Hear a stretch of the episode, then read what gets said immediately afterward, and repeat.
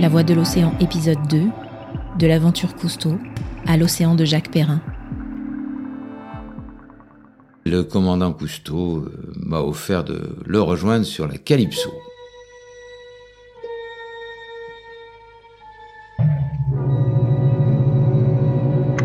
La Calypso, avec ses douze plongeurs, son équipage, son matériel, est un outil nouveau au service de la recherche marine. À chaque mission, nous embarquons des savants et des spécialistes de l'université, du muséum, des laboratoires. Nous mettons en commun nos efforts et nos techniques pour explorer les profondeurs de la mer. Bienvenue à bord de la Calypso du commandant Cousteau. On est en 1985 et nous sommes à l'âge d'or de l'Odyssée sous-marine. François Sarano est alors tout jeune chercheur et il fait la rencontre du commandant Cousteau, qui lui propose de le suivre dans ses expéditions. Il embarque à bord et va pendant 13 ans explorer les mers du monde. Chaque jour, nous marquait sur la Calypso. Chaque jour, 13 années, donc 13 fois 365 jours, euh, à côtoyer le commandant Cousteau, à être avec Bébert, c'est Albert Falco, grand, grand, plus grand plongeur de tous les temps, et tous les copains de la Calypso, parce que tout était fait pour nous. Le, le, bateau était dédié à l'exploration sous-marine. C'était le rêve, parce que nous, nous avions tout à notre disposition. Pas simplement les équipements, mais le bateau qui nous menait là où nous souhaitions aller explorer. Euh, on avait la soucoupe plongeante.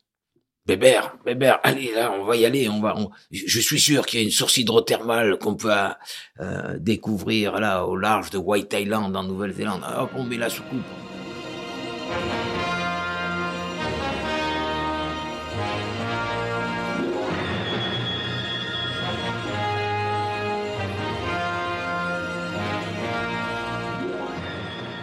L'aventure Cousteau. C'était une aventure nous allions, nous étions des, les hommes grenouilles, nous étions les, héros qui allaient explorer un monde étrange, hein, un monde étrange avec des bêtes que certains redoutent et que nous, nous osions approcher. Dumas et Falco sont partis explorer la zone crépusculaire, au pied d'une falaise de corail. À mesure qu'ils descendent, les couleurs chaudes disparaissent, tout devient bleu. Parvenus à 30 mètres, ils allument leurs lampes et c'est un flamboiement de couleurs. Des couleurs que personne, pas même les poissons, n'avait pu voir avant eux. Cousteau, c'était aussi un génie du, cinéma, un génie de la réalisation. Il y avait toujours ce côté euh, mise en scène formidable. D'ailleurs, s'il n'y avait pas eu cette mise en scène formidable, l'aventure de la Calypso n'aurait pas enthousiasmé autant de monde. La soucoupe jaune, le Yellow Submarine, c'est extraordinaire. Le, Félix, l'hélicoptère, Denise, donc la, la soucoupe plongeante, tout ça, c'était Star Trek. Beaucoup mieux que Star Trek, parce que dans Star Trek, il n'y a pas autant de créatures merveilleuses. Mais l'époque Cousteau, c'est aussi un peu le temps de l'apogée de l'homme. L'homme était alors au centre de tout, et le vivant n'était que peu considéré. On explorait à des fins d'exploitation, donc au détriment de la vie sauvage. Une erreur que Cousteau et ses membres d'équipage ont bien vite réalisée. Alors d'abord, il faut jamais oublier une chose, Cousteau, c'est 50 ans d'histoire. Et on ne sort pas un événement de son contexte culturel, de son contexte écosystémique. Et c'est sûr que le début de l'exploration de Cousteau est une exploration qui, qui était tournée vers euh, l'envie de, de, d'exploiter, l'envie de, de, connaître pour savoir ce qu'il y avait dessous et pour savoir les richesses euh, que l'on pouvait tirer de l'océan. C'est une époque, euh, l'époque bénie de l'exploration sous-marine, où personne n'était jamais allé sous l'eau, et en tout cas, euh, où très très très peu de monde pouvait passer sous le miroir de la surface de l'océan. Et donc, euh, lorsqu'on commence à découvrir un monde, surtout à une époque où le vivant était peu considéré, hein, tout le monde, tout, tout le monde qui n'était pas des barbares, mes parents n'étaient pas des barbares, hein, et euh, tout le monde considérait normal que l'on chasse la baleine, les dauphins pour se nourrir. Euh, les requins n'avaient pas beaucoup euh, d'importance au regard des, humains. D'ailleurs, il faut se rappeler aussi qu'à cette époque-là, en Australie, on chassait les aborigènes. Hein. on a chassé aussi les Patagons. les Noirs aux États-Unis n'étaient pas considérés véritablement comme des gens humains par tout le monde. Donc, quand on se place à cette époque, le regard qu'on avait sur le vivant était différent de celui qu'on a aujourd'hui. Donc, il faut jamais oublier ça. Hein, une époque où euh, on attachait les bras des gauchers dans le dos pour les remettre dans le droit chemin. Bon, heureusement, nous avons changé. Mais comment avons-nous changé? On a changé par l'expérience, en allant à la rencontre. Et c'est Cousteau qui, euh, à bord de la Calypso, a massacré les requins en 1954-55 pour tourner le film Le Monde du Silence. Merveilleux, formidable ce film, incroyable ce film. Et qui, quelques années après, en ayant rencontré les requins, grâce à son expérience de terrain, a dit mais c'est pas possible, nous nous sommes trompés.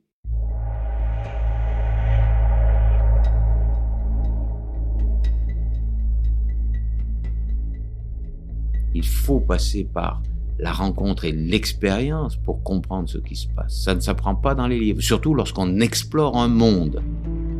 Par conséquent, petit à petit, Cousteau et euh, certains de ses amis ont on dit, mais attention, le monde que nous avons connu, et ce monde-là est peuplé de créatures qu'il faut considérer autrement, et auxquelles il va falloir prêter attention. Donc très tôt, toute l'équipe de la Calypso, euh, tirée par Cousteau, a commencé à tirer le signal d'alarme.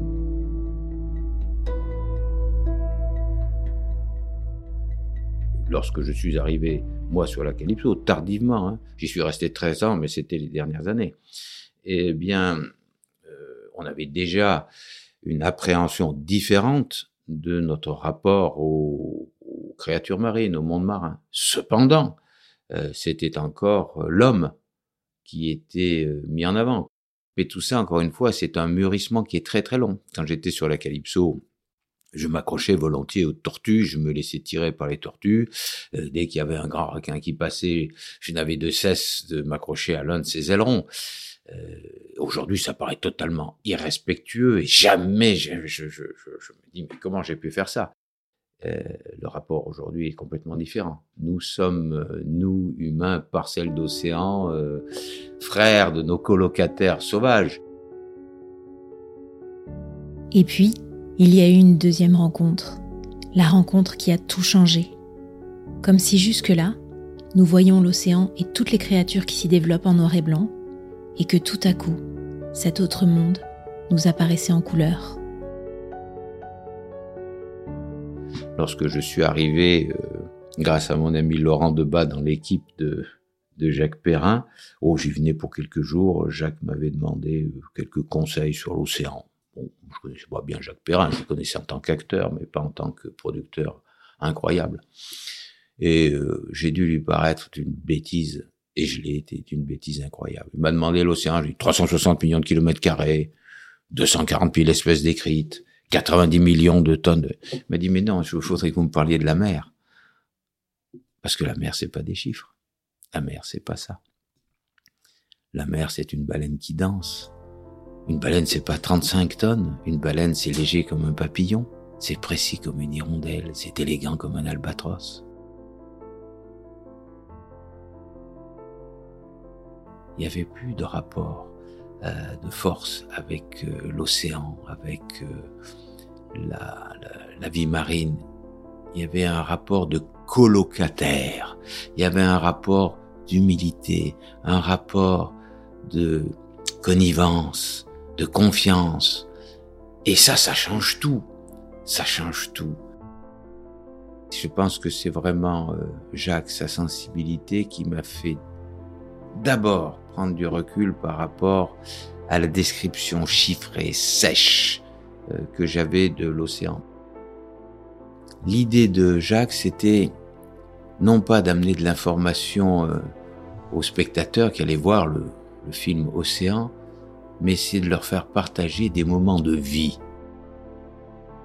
D'être donc pour cela poisson parmi les poissons. Et peu importe l'information que les gens allaient en tirer, l'idée c'était de leur faire partager la vie des autres. La seule issue pour se réaliser ça, c'était d'être au milieu d'eux.